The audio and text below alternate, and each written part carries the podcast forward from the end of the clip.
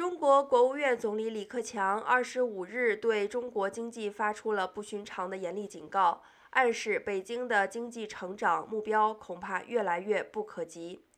李克强在中国国务院召开的全国稳住经济大盘电视电话会议上表示，三月尤其是四月以来，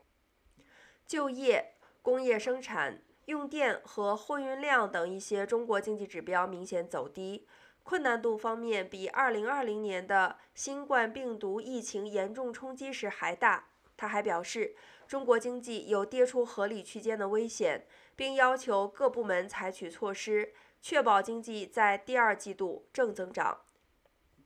这令外界更加担忧，中国今年恐怕无法达成野心勃勃的百分之五点五全年经济增长率的目标。